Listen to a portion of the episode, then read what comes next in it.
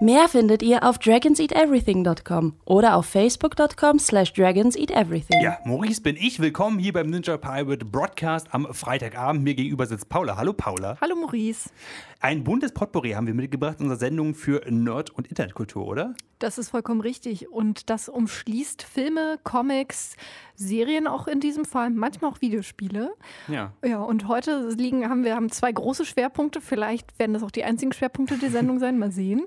Denn äh, Maurice, du hast äh, ja vielleicht den neuen Netflix-Hit, man weiß es nicht, How to Sell Drugs Online Fast gesehen. Äh, genau, vielleicht der größte äh, neue Deutschland-Netflix-Hit. wir wissen es noch nicht.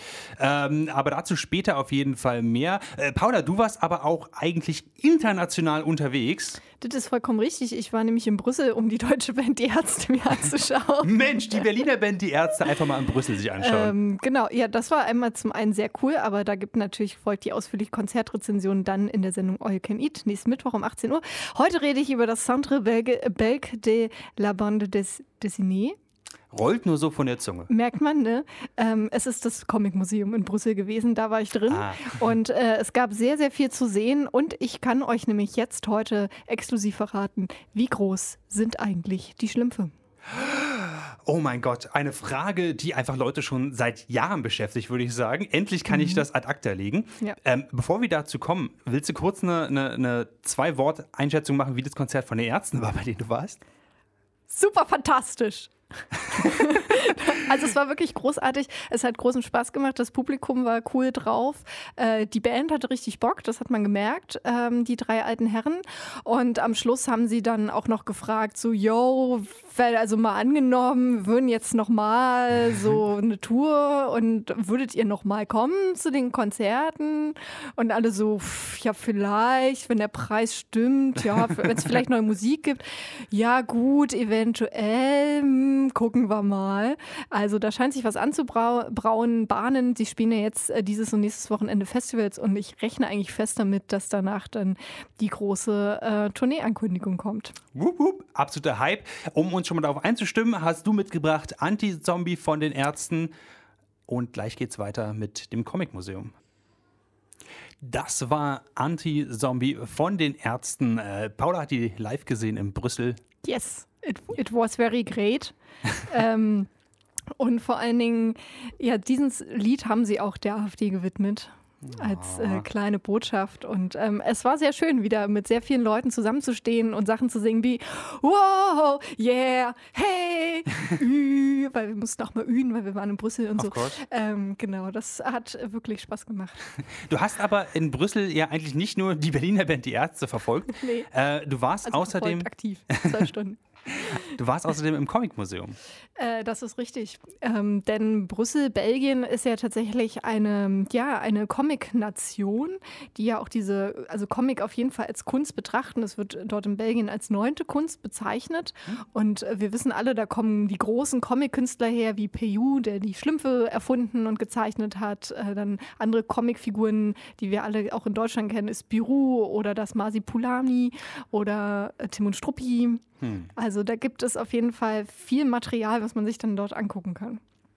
Insbesondere das Masipula äh, Masipulami. Ähm, Masi oh, Ja, es- es ist Es eigentlich- ist wirklich schwierig, oder? Eigentlich ist es nicht schwierig. Eigentlich ist es, Marsipulami? ja, aber man, das Problem ist, man fängt an, drüber nachzudenken. Ich fand sowieso eigentlich immer viel, viel toller seinen, seinen Sidekick, nämlich dieser große Affe im T-Shirt namens Maurice. auch wegen der Namensverwandtschaft, aber auch, weil der, ich, der hat das Leben raus für sich. Ähm, okay, du warst jetzt im Comic-Museum. Brüssel sagst du, extreme Comic-Nation. so, wie kann ich mir das vorstellen? Also, ähm, dieses Comic-Museum existiert seit 30 Jahren. Das feiert auch dieses Jahr sein 30-jähriges Jubiläum. Da weiß ich gar nicht, ob da vielleicht im Herbst noch so Special-Veranstaltungen stattfinden. Das könnte ich mir vorstellen, weil es war auch, es gibt da so eine Dauerausstellung, wo, glaube ich, immer mal so ein paar Parts wechseln. Aber es war ganz viel in diesem Museum abgesperrt, wo man nicht dann hingehen konnte von den Ausstellungsparts. Ich glaube, da wird gerade ein bisschen was überarbeitet. Es ist so ein bisschen, ja, es ist auch in der Altstadt gelegen. Man muss ein ein, muss ein Stückchen laufen, aber geht und ist in so einem alten, ähm, ja, alten Warenhaus untergebracht, so ein Jugendstilgebäude. Mhm. Ähm, Viktor Orta hat das gebaut, ähm, designt der Architekt. Also wenn man reinkommt, dann kommt man gleich in so einen tollen Lichthof rein, sieht so eine große Treppe. Von oben kommt Tageslicht rein. Sowieso dieses Tageslicht, das ist natürlich toll, wenn man sich eben Zeichnungen anguckt, dass man nicht in so einem Künstler, künstlichen, künstlichen Licht drin steht. Genau, dann geht man so eine Treppe hoch zur Kasse und dann gibt es quasi zwei Ebenen, auf denen diese Ausstellung stattfindet. Und es ist ja Jugendstilgebäude, das heißt Jugendstil hat man ja so viele verschlungene Formen und neigt ja schon dazu, irgendwie hier ein Ornament und da noch ein bisschen und da noch eine Blüte. Aber mhm. es ist nicht zu überladen, dieses Gebäude. Und was auch ganz cool ist, den ersten Teil der Ausstellung, den man sieht in dem oberen Lichthof, ähm, da wird die Geschichte dieses Gebäudes erklärt, aber mit neuen Zeichnungen, also wo ähm, ja aktuelle Comic-Künstler, Künstlerinnen äh, Bilder gemalt haben aus der Geschichte dieses Gebäudes und eben gezeigt wird, also einmal der Stil, Jugendstil erklärt wird, aber auch die Geschichte des Hauses und wie es dann auch zum Comic-Museum geworden ist. Das ist so der große Entree. Mhm. Und dann geht es tatsächlich mit den Comics los. Und dann kann man sehr viele Comicwände sich angucken. Also wir haben gesehen ähm, einmal ja, die Entstehung der Schlümpfe. PU ist der ähm, Erschaffer der Schlümpfe.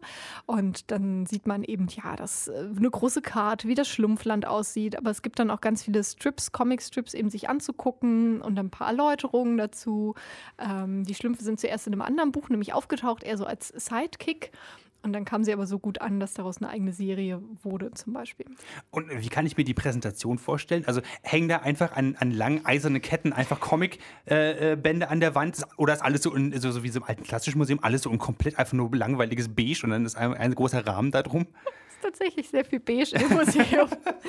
Aber das liegt, glaube ich, auch daran, das Bild ähm, bietet sich ja auch an, wenn du halt so beige als Untergrund hast und nicht irgendwie ein knallendes Weiß, weil du ja wirklich viel guckst auf, auf eh schon weiße Seiten. Ne? Hm. Also es sind schon viele Stellwände vor allen Dingen. Klar, das wird dann irgendwie aufgelockert, äh, dadurch, dass natürlich auch Figuren ausgestellt werden oder bei den Schlümpfen auch die Häuser oder mal so ein Schlumpfdorf aufgebaut ist oder Requisiten aus Filmen und so weiter oder die Vorlagen waren dann für die Filme. Ähm, und ansonsten, wie gesagt, also die Texte sind immer in Französisch Französisch und auf Englisch, ähm, sind auch überschaubar. Da liest man dann vielleicht so zwei Minütchen drüber und man kann dann ja teilweise original, also es kommt ganz drauf an, wie diese Teile dann aufgebaut sind. Es sind teilweise Skizzen, also wie irgendwie so eine rohe Comicseite mal aussah, dann bis hin zum fertigen Produkt. Dann so ein paar entscheidende, oft Comicstrips, die so ein bisschen die Geschichte der Figuren oder des Künstlers erzählen. Ähm, was jetzt, was man jetzt nicht so hat, was ich mir vielleicht noch vorstellen könnte, dass man noch mehr Ecken hätte zum Sitzen, wo man tatsächlich vielleicht auch mehr Comics ausliegen, wo man das vielleicht ein bisschen mehr drin blättern kann. Also das ist schon sehr klassisch museumslike. Und man mhm. hat überall so große Pappfiguren von Asterix oder ähm, ja, Tontan oder Struppi, ähm, die da überall rumstehen, mit denen man sich lustig fotografieren lassen kann.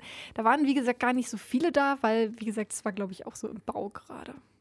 Ah, du meinst, später wird noch eine viel größere Armee an, äh, an Ich glaube, das, glaub, das kommt wieder, weil das, das ist, was ich auch gesehen hatte im Reiseführer, dass es eigentlich mal so einen viel größeren Teil gab, quasi Comics mhm. in, in echter Größe, wo man so quasi reintauchen kann. Und äh, ich glaube, da sind sie gerade am Umgestalten. Okay, also Comics in echter Größe, dann beantwortet doch jetzt einfach mal die Frage, wie groß ist denn so ein Schlumpf eigentlich in Originalgröße? Drei Äpfel. Drei Äpfel? In Drei die Breite, in die Höhe? In die, die Höhe. Wirklich? Das ja. ist größer, als ich gedacht hätte. Ja, ne? man denkt sich, klar, man darf jetzt nicht an unsere, also die Schlümpfe, die leben in einer mittelalterlichen Welt, in der es ja auch Zauber gibt und Drachen.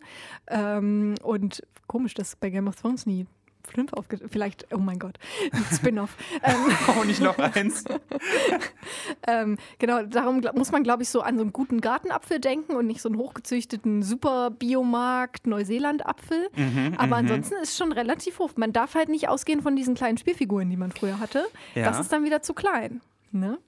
Ich finde ich find gut, dass wir tatsächlich, äh, dass, dass, dass Brüssel einfach so eine, so eine Kultureinrichtung hat, wo diese Fragen auch mal anschaulich erklärt werden. Auf jeden Fall. Also das war auch so für mich eine Wahnsinnserkenntnis. Eigentlich wollte ich danach gleich wieder gehen, weil ich wusste, jetzt weiß ich ja alles. Nein, Quatsch. es gibt natürlich auch ganz viel. Es gibt dann einen ausführlicheren Teil zu Hergé, der ja ähm, Timo Struppi gezeichnet hat und der mhm. Über-Comic-Künstler in Brüssel gibt, äh, ist. Es gibt dann auch noch ein extra Hergé-Museum, der auch sehr sich sehr dafür eingesetzt hat und geholfen hat, dass es dieses Museum gibt, dass es existiert in der Form. Ähm, darauf gehen sie ein bisschen ein. Das, da war allerdings in dem Punkt tatsächlich so ein Manko in der Ausstellung, weil, also Belgien selbst als Land hat ja eine Vergangenheit als Kolonialherrschaft. Mhm. In Afrika. Ähm, und zum Beispiel ist das ja auch in, findet sich das auch in Comics wieder, beispielsweise bei Tim und Struppi, die ja in fremde Länder immer reisen. Und da gibt es ja einige sehr umstrittene äh, Bände, beispielsweise der Tim und Struppi in Kongo, weil da eben gesagt wird, okay, da werden halt die afrikanischen Menschen als total stereotypisiert dargestellt, auch so mit einer super schwarze Haut und große rote Lippen und so. Also mhm. wirklich ähm, eine sehr rassistische Darstellung, wo man sich ja auch darüber streitet, sollte man diesen Comic heutzutage überhaupt noch verlegen oder wie sollte man den rezipieren. Und das war irgendwie echt schade, dass da so null drauf eingegangen wird. So, was ich schon fand, dass man das machen müsste. Klar, ähm, Comics leben von Stereotypisierung und vor allen Dingen Comics von vor 50, 60 Jahren. Mhm. Aber trotzdem ist das ja, kann man das ja kritisch begleiten, so, ne?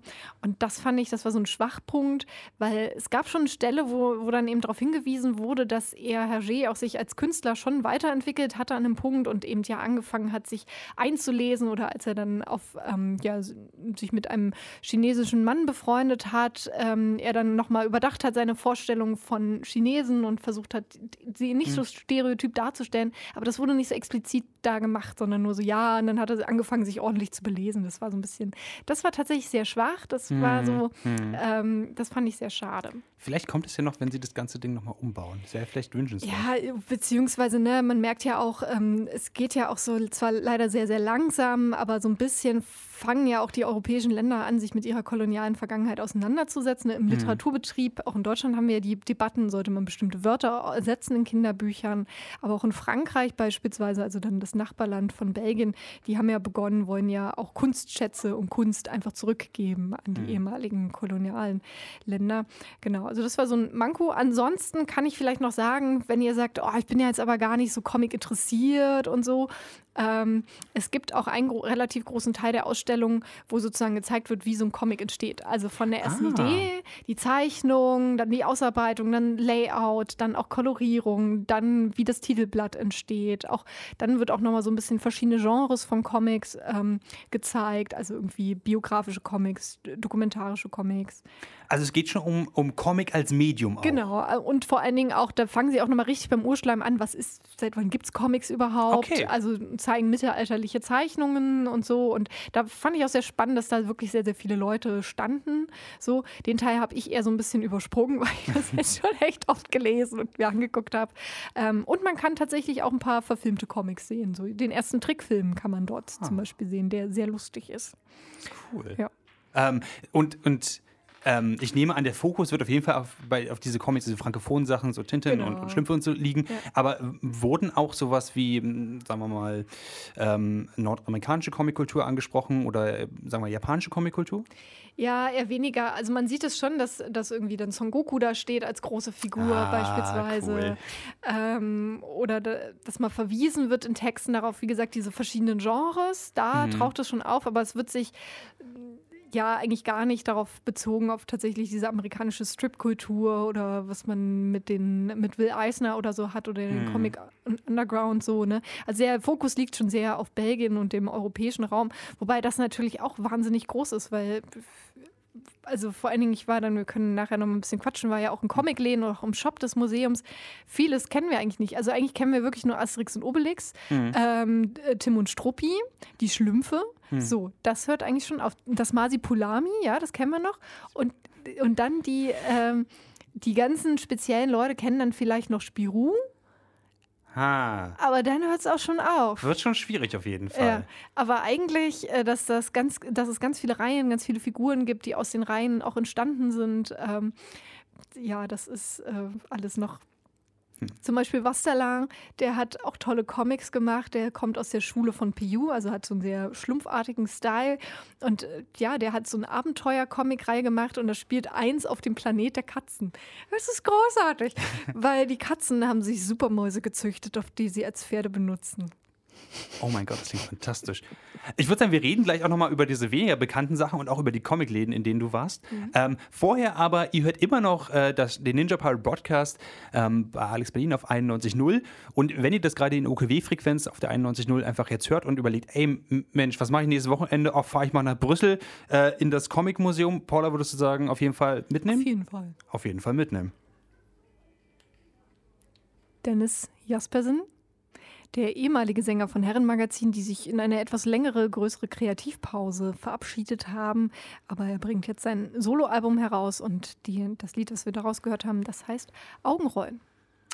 Aus dem äh, Comic-Museum in Brüssel bist du rausgerollt in den nächsten Comicladen in Brüssel? Jein, also erstmal bin ich runtergerollt in die, ins Erdgeschoss und direkt in den Museumsshop hineingerollt. Das ist ja praktisch. Und das ist ja schon ein ausführlicher Comicladen tatsächlich gewesen. Da ist tatsächlich das dann auch so gewesen, du hast mich gefragt, wo lag der Schwerpunkt, nur so auf Frankophonen und mhm. belgischen Comics. Klar, da ganz viel, Tim und Struppi und auch äh, sehr viele andere, auch aktuelle belgische Comiczeichner, Zeichnerinnen. Aber es gab wirklich, also da, das ist wirklich, äh, es gab amerikanische Comics, es gab Mangas, es gab ähm, ja auch ähm, ja, japanische Comics, die jetzt keine Mangas sind in mhm. dem Sinne. Es gab ähm, alles Mögliche. Es gab da Comic-Strips, es gab weniger Comic-Hefte, es waren schon eher Bände tatsächlich. Mhm, mhm, Dann natürlich auch viel Sammelbände, auch viel so Sachen von kleineren Verlagen, ähm, die man dort finden konnte. Also jetzt nicht nur irgendwie Marvel und DC oder so oder nur Will Eisner. Also wenn man da so durchstöbert durch den Museumsshop, da findet man dann auch viel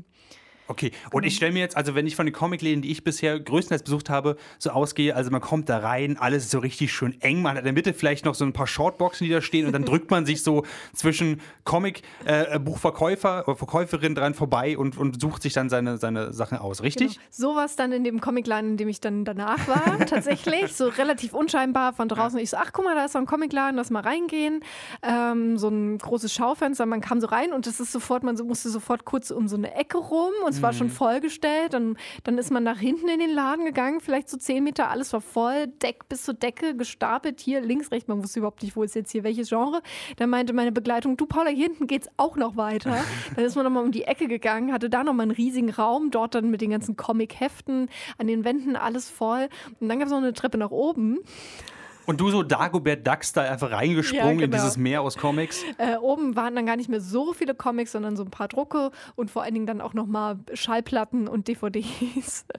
und dann dachte ich so, okay, durch die Schallplatten, das, das wird heute hier nichts. Mhm. Ähm, bin wieder nach unten und habe dann ja auch so ein bisschen locker, flockig irgendwie versucht, mich durchzuarbeiten. Das Coole war, dass das ein Comicladen war, der jetzt nicht nur Neuware hatte, der vor allen Dingen viel Secondhand-Comics hatte und Neuware auch viel so, so ein bisschen reduziert reduzierteren Preisen, also irgendwie so Menge Exemplare oder noch angekauft, weil irgendwer das dann irgendwie verschenkt hat, geschenkt bekommen hat, keinen Bock mhm. hatte und so.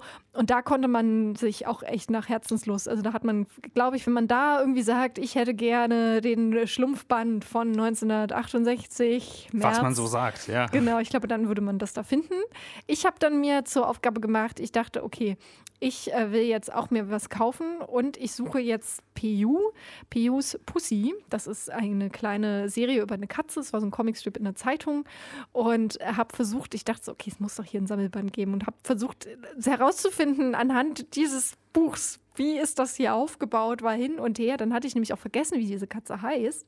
Und ich habe immer gesucht nach der PU-Abteilung und da bin ich dann gescheitert. Dann irgendwann habe ich die Schlümpfe gefunden. Dort gab es dann Bücher über den Autor PU. Dann habe ich im Buch nachgeguckt und geguckt, wie hieß nochmal die Katze, weil ich natürlich jetzt auch nicht beim Französisch testen wollte. Mhm, mhm. ähm, und dann habe ich es rausgefunden und dann habe ich es trotzdem nicht gefunden, wo es sein soll.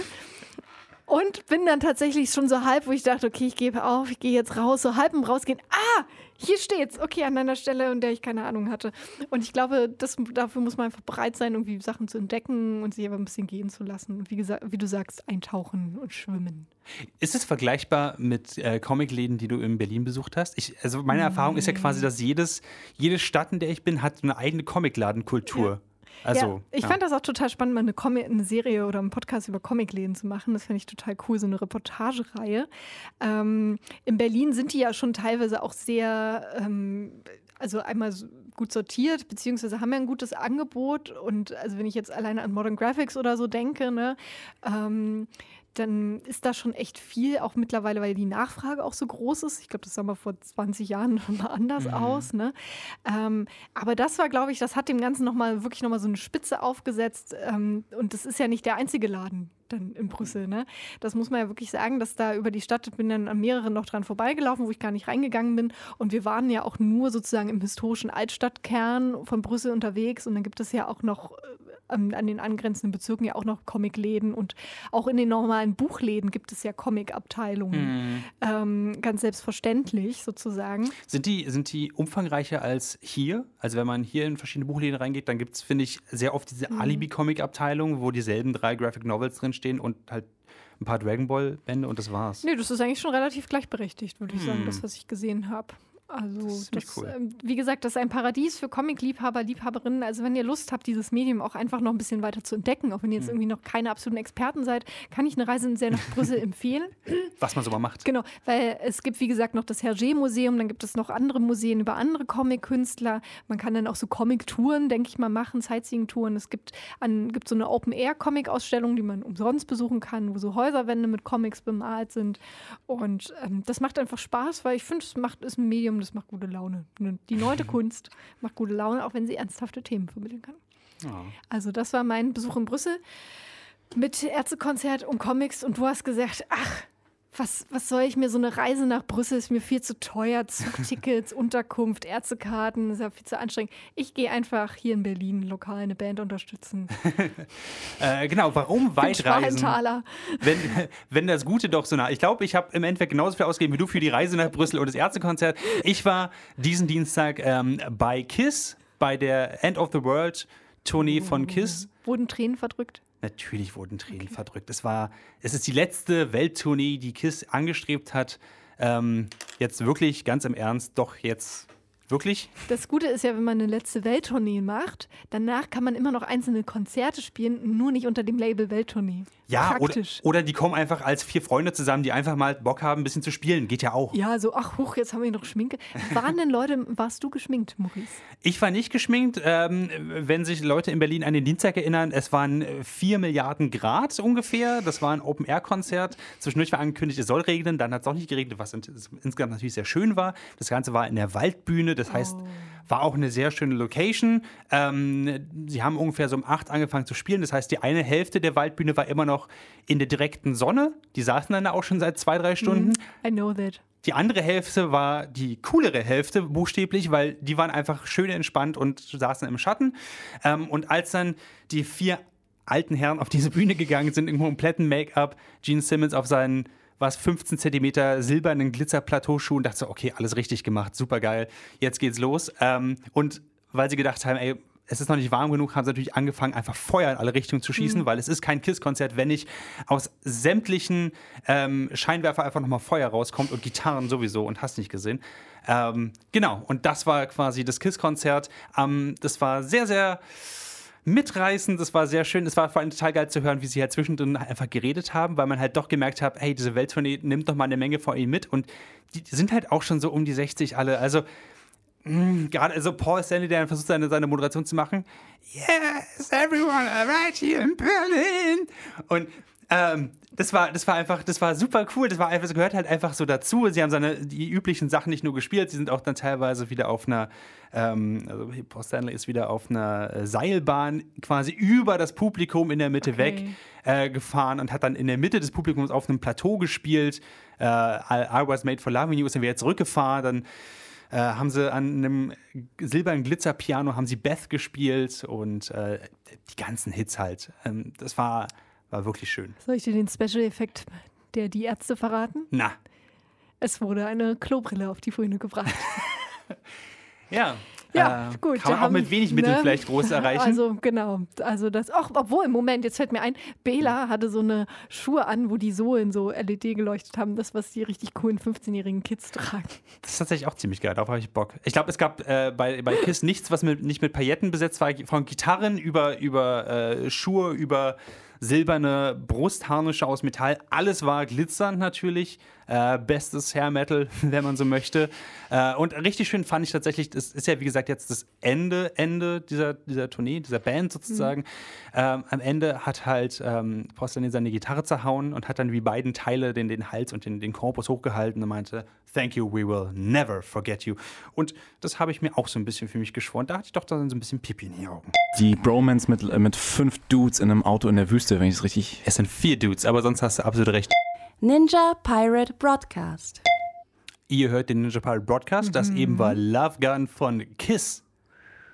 Kiss, auch eine Band, man, also die müssen auch ordentlich Drogen konsumiert haben in ihrer Zeit. Ansonsten kommen auf diese Texte gar nicht, oder? Würde ich sagen. Ich weiß nicht. Ich meine, gu guck dir Farin Urlaubstexte an und der hat nie Drogen konsumiert. Aber, hm, ich bin mir nicht ganz sicher, ob das vergleichbar ist, ehrlich gesagt. Ähm, und dann stellt man sich die Frage, ey, die sind Rockstars, die kommen leicht an ihre Drogen. Wo kommt unseins an die Drogen? Netflix hat daraus eine Serie gemacht. Ah, es ist so eine Anleitung, so, so irgendwie so ein, so ein, so ein ähm, wie ist es, Lifehack? Man Lifehack könnte es denken, Drugs. oder? Also ich, es ist bei mir aufgepoppt. Netflix hat mir E-Mail geschrieben, hey Maurice, du hast bestimmt Interesse an unserer neuen Serie How to Sell Drugs Online, in Klammern fast. Und ich dachte so, Netflix, was denkst du eigentlich von mir?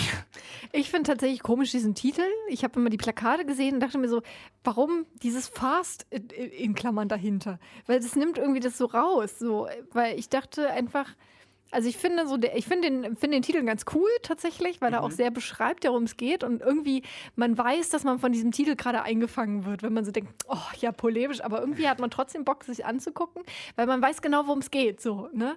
Irgendwie ist es jetzt nicht so, dass man denkt, okay, Jessica Jones, was erwartet mich da? ist das jetzt, ist das jetzt eine Hausfrauenserie, Superheldin?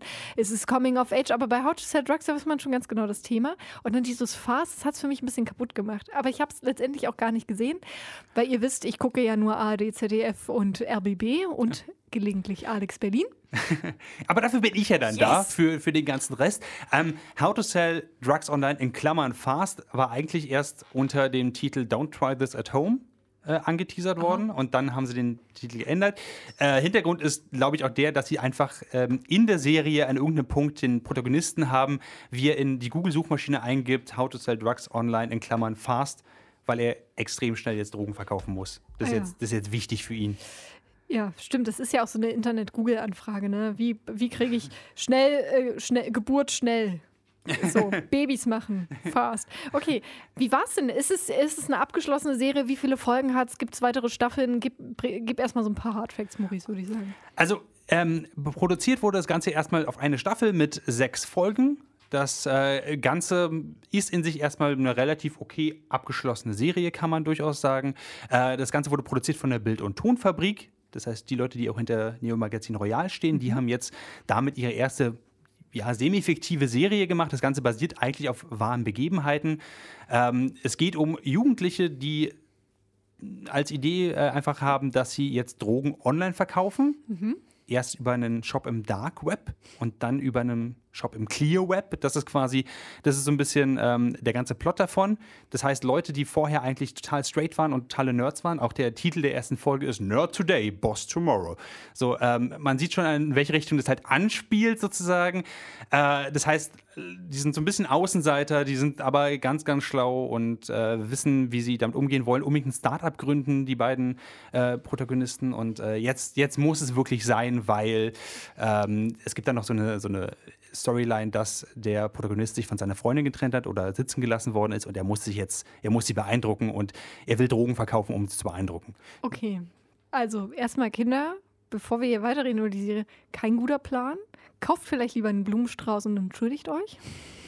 Oder lernt ein Lied oder so, schreibt ein Lied, da seid ihr auf der sicheren Seite. Jetzt frage ich mich aber, Drogen verkaufen im Internet, okay, ins Dark Web irgendwie reinkommen, eine Website aufbauen, das, das kriegt man wahrscheinlich irgendwie hin, aber man braucht auch Drogen dafür.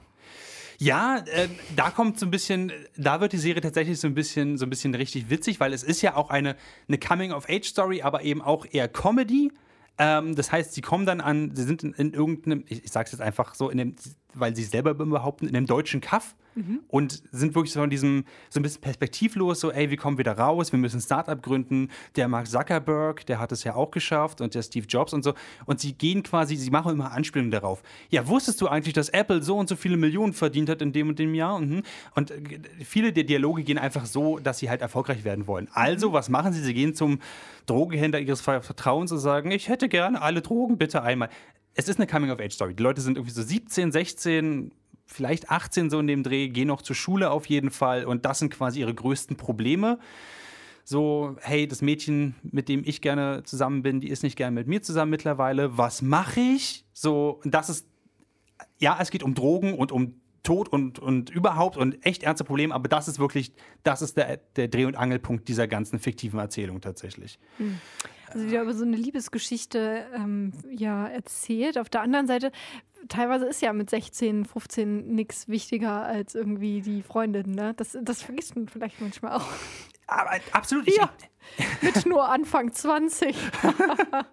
okay.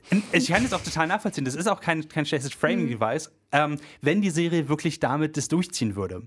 Die Serie nimmt aber sehr viele Inspirationen, ich will nicht sagen, sie klaut, aber sie nimmt Inspiration von anderen erfolgreichen Serien, wie zum Beispiel, ähm, ich habe auf Serienjunkies eben nochmal quasi mir eine Kritik zu der Serie durch, durchgelesen, How to Sell Drugs Online Fast, und mir wurde sofort angeboten, hallo Maurice, möchtest du vielleicht die Serie Breaking Bad kaufen? Und ich so, hm, möchte ich nicht.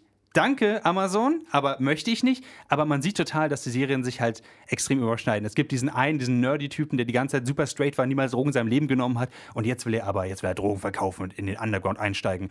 Und sein, äh, sein Partner, ähm, das ist noch ganz interessant, der ähm, hat eine schwere Krankheit. Sie gehen nicht genau darauf ein, was es ist, aber Ärzte geben ihm immer nur so zwei Jahre noch zum Leben. Und er sagt, pff, ist mir egal, ich mache trotzdem meinen Scheiß. Und der Typ ist super intelligent, sehr selbstsicher sozusagen, sagt, ey, mir ist egal, was wir machen. Ich will bloß mit dir halt zusammen diesen Shop machen. Ich will mit dir zusammen ein Projekt machen. So. Ähm, was tatsächlich eine interessante Dynamik rausbringt. Das Problem ist, der Protagonist ist halt echt ein sehr unhöflicher, sehr unfreundlicher Arsch, dem nur seine Freundin halt gerade durch den Kopf geht, die er halt sitzen gelassen hat. Ähm, und es führt zu sehr cringigen Momenten, wo er zum Beispiel in den Facebook-Account sich einhackt. Und teilweise wird so ein bisschen weggelacht, so, oh mein Gott, diese Jugend, meine Güte, was haben wir nicht alles als dumme Bubenstreiche gemacht? Und es wird selten so dargestellt wie, Alter, das ist äh, mehr als uncool, die Serie reflektiert es auch so ein bisschen, aber es entstehen essentiell keine Konsequenzen für die Protagonisten daraus. Was halt, das, das fühlt sich ein bisschen merkwürdig an, ehrlich gesagt.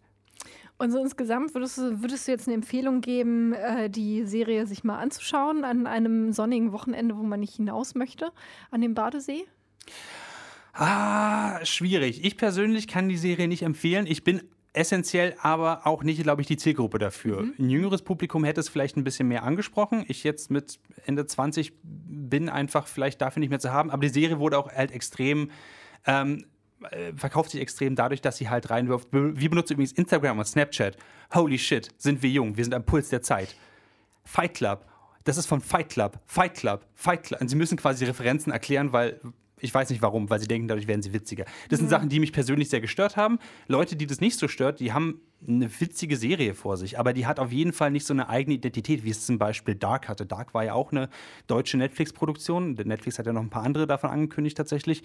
Ähm, und Dark hatte hat sich ein bisschen angefühlt wie Stranger Things, also so Mystery Eerie, aber hat viel mehr diesen Deutschland-Aspekt auch gedreht und es mhm. hat sich sehr, sehr richtig angefühlt.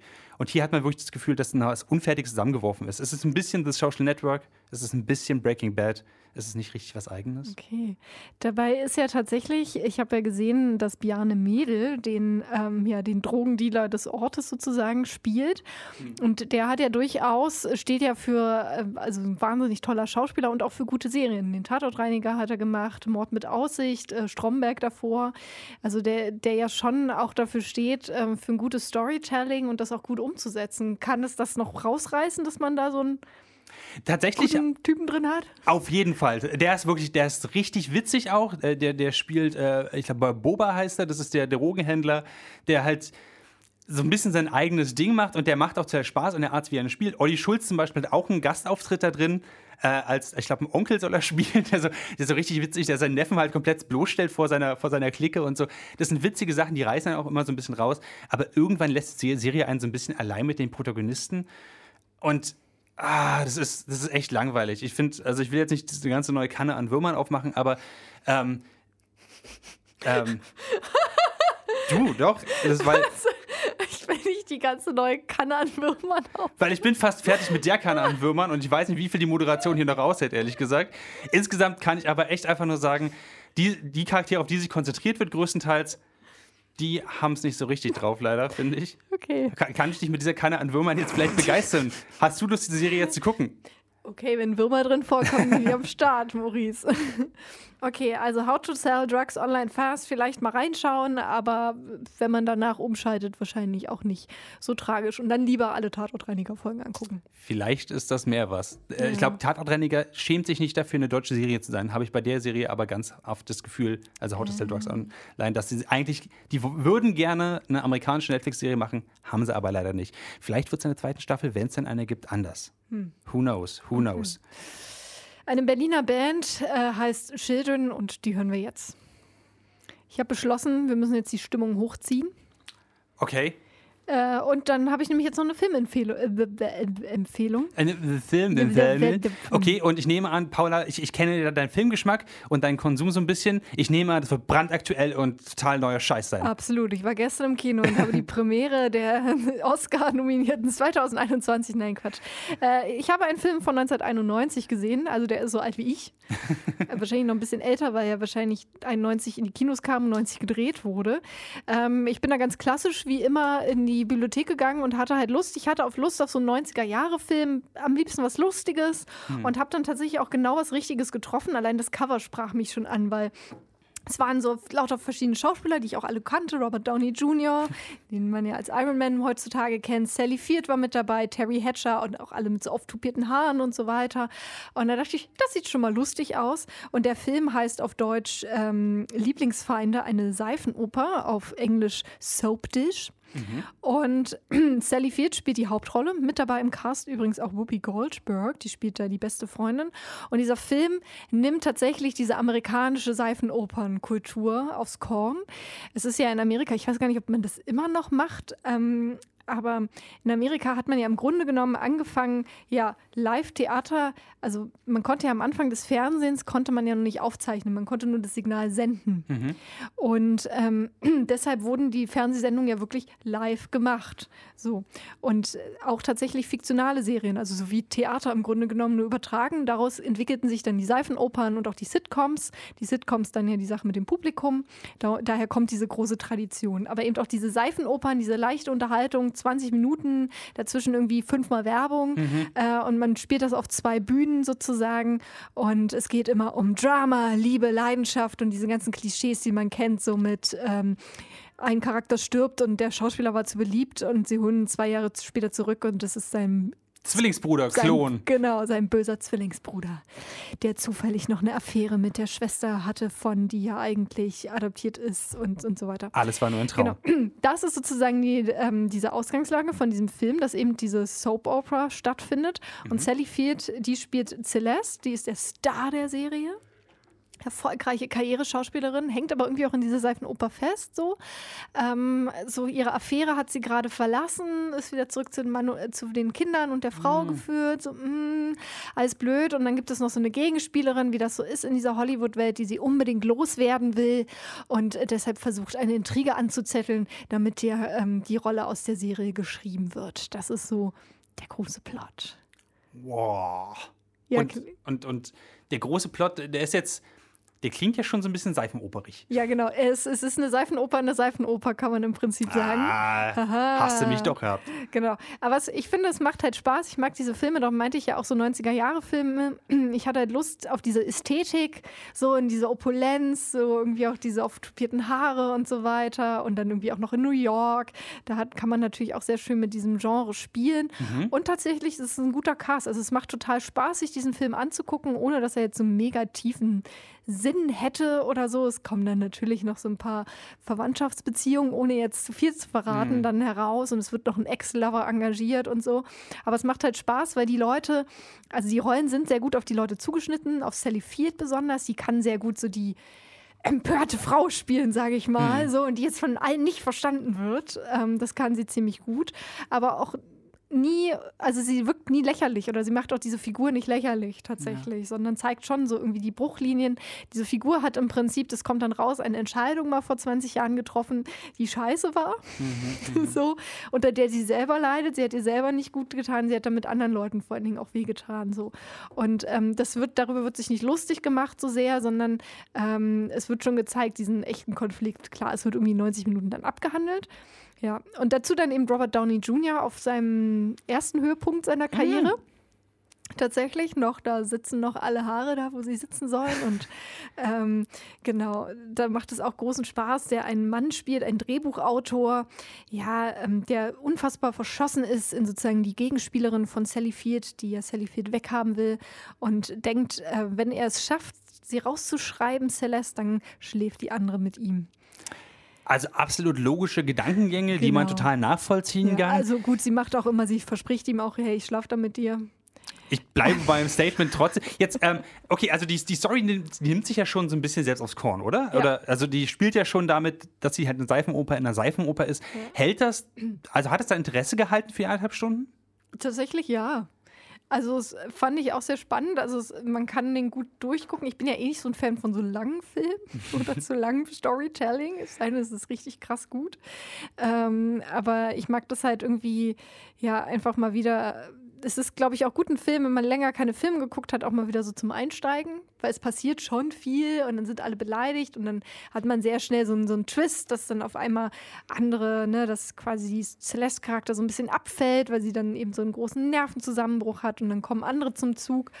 Und ähm, da ist man schon gespannt, wie wird das jetzt aufgelöst, wie kann das aufgelöst werden. Und ähm, ich muss sagen, ich will das Ende nicht verraten. So, ich fand, am Schluss wird dann nochmal so ein Ding rausgedrückt. Ne? Wir haben das eben schon angesprochen, dieses im Sinne von, das ist dann der böse Zwilling von. Mhm. Gibt es ja verschiedene Varianten in dieser Soap-Opera-Welt und da wird tatsächlich nochmal mit einem Aspekt gespielt, wo ich dachte, ah, ich glaube, das würde man 2014, äh, 19, zumindest wenn man ernsthaft einen Film und einen aufgeklärten, emanzipatorischen Film macht, so nicht mehr machen. Mhm. Weil das war so ein bisschen, okay, da wird gerade eine marginalisierte Gruppe sich darüber irgendwie lustig gemacht und sie herabgewertet. Mhm. Das finde ich tatsächlich, und das hätte man, glaube ich, auch der Witz ist, dass man diesen Aspekt total hätte weggelassen können. Also weil der Höhepunkt eh schon da war und gegessen war quasi so. Und ähm, das war dann irgendwie nochmal, um so quasi dann nochmal die Gegenspielerin, der nochmal einen reinzuwirken. Und das war so ein bisschen, mh, okay, d- das, das hätte ich weggelassen so. Ansonsten ein Film, der Spaß macht, den man sich angucken kann. Tolle Schauspieler. Auch wo man, was ich auch mal so ein bisschen tragisch finde, wenn man so alte Filme guckt und denkt, oh cool, was ist denn das für eine Schauspielerin, was für ein Schauspieler, was haben die noch gemacht? Ja. Klar, Kevin Klein, Robert Downey Jr., Sally Field, Ruby Goldberg, Terry Hatcher, alle dabei, aber dann so die anderen, Elizabeth Shue oder Kathy Moriarty und man guckt sie so, und es gibt noch nicht mal ein Foto bei Wikipedia zum Eintrag, die halt, ja, die es halt nicht geschafft haben. Das war dann so eine ihrer ersten großen Rollen oder so. Dann haben sie vielleicht mal noch später so einen kleinen Film gemacht oder dann mal so bei Law and Order irgendwie ein Opfer gespielt. Ne? Aber leider hat es dann für die nicht für die große Karriere gereicht. So, das ist immer so, das hat immer so was Melancholisches. Kennst du das? Geht dir das auch so? Das, So halb, aber ich habe eben mal nachgeguckt, zum Beispiel, wir haben ja eben auch über How to Sell Drugs Online Fast gesprochen. Ja. Keiner der Darsteller hat ein Foto bei Wikipedia drin. Also ja, ja, ich verstehe das schon. ja, Ähm, gut, aber wenn du denkst, oh, ein toller Film, tolle Rolle, was hat die Person gemacht? Und dann siehst du halt so, hm. Okay, das war's schon mit der Hollywood-Karriere danach. It's sad. Manchmal passiert das, aber ich meine, guck dir zum Beispiel die Star Wars-SchauspielerInnen an. Die wenigsten davon haben wirklich was erreicht damit, was nicht komplett ihre Karriere Gibt's noch zerstört hat. Hayden Panettiere? Die ist, hat die nicht äh, irgendeinen Klitschko-Bruder geheiratet? Das weiß ich leider nicht und so richtig. ist jetzt Bürgermeisterin von, klingt auch nach von einer, Kiew? klingt, klingt nach einer Se Seifenstory-Oper so ein bisschen, oder? Ich glaube, Hayden Panettiere hat doch, ähm, hat die überhaupt bei äh, Star Wars mitgespielt? Ist mir Nein. nicht bekannt, ehrlich Aber gesagt. okay. Aber du hast es so, so selbstsicher einfach jetzt runter, runtergehauen. Anyway, Ja. ähm, das Star hier, Wars, äh, du weißt doch, da fliegt man durchs Stargate, habe ich keine Ahnung. äh, ihr hört den Ninja Pirate Broadcast, äh, die Sendung für Halbwissen, Nerd und äh, Internetkultur ähm, an diesem Freitag. Wenn ihr mehr von uns hören wollt, geht auf www.dragonseateverything.com. Dort findet ihr zum Beispiel noch mehr Podcasts zum Thema Nerd und Netzkultur namens Nerdfeuilleton oder aber Oh auch, lala, Stutenbiss. Ja Mensch, da kommt auch was Neues, oder? Genau, das ist unser queer-feministischer Podcast und ich habe mich zusammen mit Ramona und Lilly zusammengesetzt und wir haben uns jetzt nochmal vorgestellt und ähm, ja, einfach so, also das ist eigentlich alles, was wir sagen können zu dem Podcast. Wir haben uns vorgestellt und der ist anderthalb Stunden lang. Also Eineinhalb Stunden Vorstellung, ziemlich cool. genau, wenn ihr eine lange Joggingrunde haben wollt, dann Zeit auf jeden Fall besser angelegt als bei How to Sell Drugs Online. Fast. Ähm, wir, danke hören, für das Kompliment, Maurice. Ich Nicht weiß es zu schätzen. wir äh, hören uns aber auf jeden Fall in zwei Wochen hier auch wieder bei Alex Berlin auf 91.0. Vielen Dank fürs Zuhören. Sendeverantwortlichkeit war meine Wenigkeit Maurice Mathieu. Für Inhalt und generell äh, alle Sachen mit Kultur war Paula Georgi verantwortlich. Vielen Dank, Maurice. Und äh, das letzte Lied, was wir hören, das heißt The Trendy Teens und die Band heißt Wives. Bis dann.